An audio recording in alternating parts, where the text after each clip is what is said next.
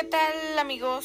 El día de hoy vamos a contar una historia un tanto espeluznante, tenebrosa, romántica, no sé, como ustedes le quieran llamar. El caso de Ed y Lorraine Warren. Fueron dos investigadores estadounidenses de fenómenos paranormales. Ed Warren nació el 7 de septiembre de 1926 y murió el 23 de agosto de 2006. Fue un demonólogo reconocido por la Iglesia Católica, se dedicaba a pintar cuadros aunque también escribía, por lo que fue autor de varios libros de ciencia ficción. En cambio, Lorraine Warren nació el 31 de enero de 1927 y murió el 18 de abril de 2019. Fue una medium y clarovidente, y junto a su esposo eran dueños de un museo de paranormal. Lorraine Rita Warren, mejor conocida como Lorraine Warren, como ya lo dije anteriormente, nació el 31 de enero de 1927 en Bridgeport, Connecticut. Fue educada en un colegio católico de niñas, donde según una entrevista realizada en 2013 tuvo su primera experiencia cercana con lo paranormal, ya que en el año de 1933, a la edad de 7 años, comenzó a ver luces alrededor de las personas. Sin embargo, ella no sabía qué eran esas luces o cuál era su significado. Ella en su entrevista dijo, recuerdo que alguna vez dije a una monja de mi colegio, tus luces son más brillantes que las de la Madre Superiora. Ella me contestó, ¿qué luces?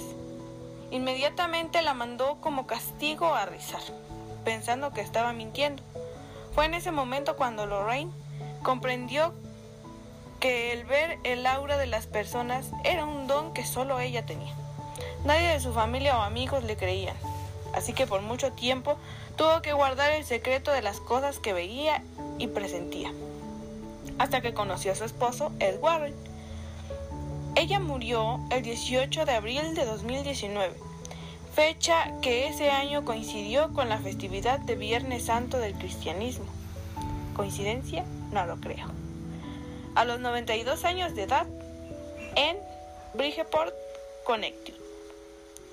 Ed Warren, el marido, nació el 7 de septiembre de 1926, igualmente en Bridgeport, Connecticut. A diferencia de Lorraine, Ed comenzó a vivir experiencias paranormales entre los 5 y los 12 años de edad, entre las 2 o 3 de la mañana, cuando todos dormían. Sucedieron una serie de hechos inexplicables. Narró en una entrevista de Scratch of the Supernaturality de las puertas de su armario se abrían por sí solas. A los pocos segundos salían de él luces flotantes, con rostros que lo miraban fijamente. Él en su entrevista dijo, el rostro que veía más a menudo era el de una anciana enojada. De pronto la habitación se enfriaba al punto de congelarme. Se escuchaban pisadas y susurros, y a los pocos minutos ya estaba durmiendo en la cama de mis padres. Crecí sin saber qué era aquello. Desde ese momento, Ed desde ese momento, Ed decidió que a lo largo de su vida investigaría la razón de dichos fenómenos. Y él murió el 23 de agosto de 2006 a los 79 años, en Monroe, Estados Unidos. Esta es la historia individual de cada ser. Ahora escuchemos. Se conocieron a la edad de 16 años en el Teatro Colonial de Bridgeport, lugar donde Ed trabajaba y Lorraine frecuentaba con su madre. Comenzaron a desarrollar una gran amistad. Poco tiempo después, Ed tuvo que entrar a la Armada por motivo de la Segunda Guerra Mundial. Durante este periodo, Ed sobrevivió al hundimiento de su barco, por lo que le otorgaron 30 días de descanso. De vuelta a Connecticut, Ed y Lauren se cansaron. Sin embargo, Ed tuvo que regresar a la guerra, de la cual salió ileso y a su regreso, Lauren ya había dado a luz a su única hija llamada Judy. Ed, antes de ser demonólogo, se dedicaba a pintar, algo que desde siempre le gustó y en lo que siempre tenía talento. Pintaba especialmente cuadros de casas que ellos escuchaban que estaban supuestamente encantadas. Iban hasta el lugar y se sentaban en la orilla para poder tener una vista panorámica. Fue ahí cuando Lauren empezó a desarrollar más su don. Podía ver si la casa realmente estaba encantada o no.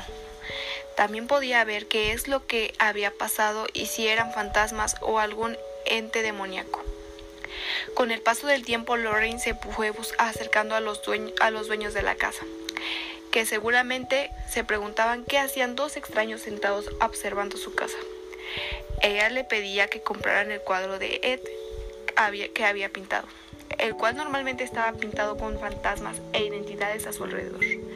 Las personas aceptaban comprar el cuadro con la condición de que los, de que los Warren entraran a investigar los sucesos que atormentaban a la familia. Conforme pasaba el tiempo, Ed y Lauren fueron obteniendo más y más reconocimiento fundando así en el año de 1952 la Sociedad para la Investigación Psíquica de Nueva Inglaterra. Esta fundación fue la primera en dedicarse a la investigación de sucesos paranormales. Se aventuraron tanto que llegaron a la rectoria de Borley, lugar situado en Essex, que cuenta como la fama de ser la casa más endemoniaca de Inglaterra. A pesar de esto, los Warren no cobraban por sus investigaciones, sino que solo recibían ingresos a través de los cuadros que Ed aún se dedicaba a vender. Al poco tiempo de, estar ayudando a las personas e investigando casos paranormales de la forma profesional, Lauren fue identificada como la clarividente y medio. Por su lado, Ed se consideró el único demonólogo que fue reconocido por la Iglesia Católica ya que trabajó con ellos siete ya que trabajaba con ellos otros siete demonólogos que eran todos sacerdotes excepto él. ¿Qué les pareció la historia? Un tanto perturbadora, bonita, romántica o simplemente interesante. Bueno, nosotros somos Beatriz Daniela Romero Sánchez del 204 y Ana Karen Sánchez Rivas del 202. Gracias, esperemos y les guste este podcast.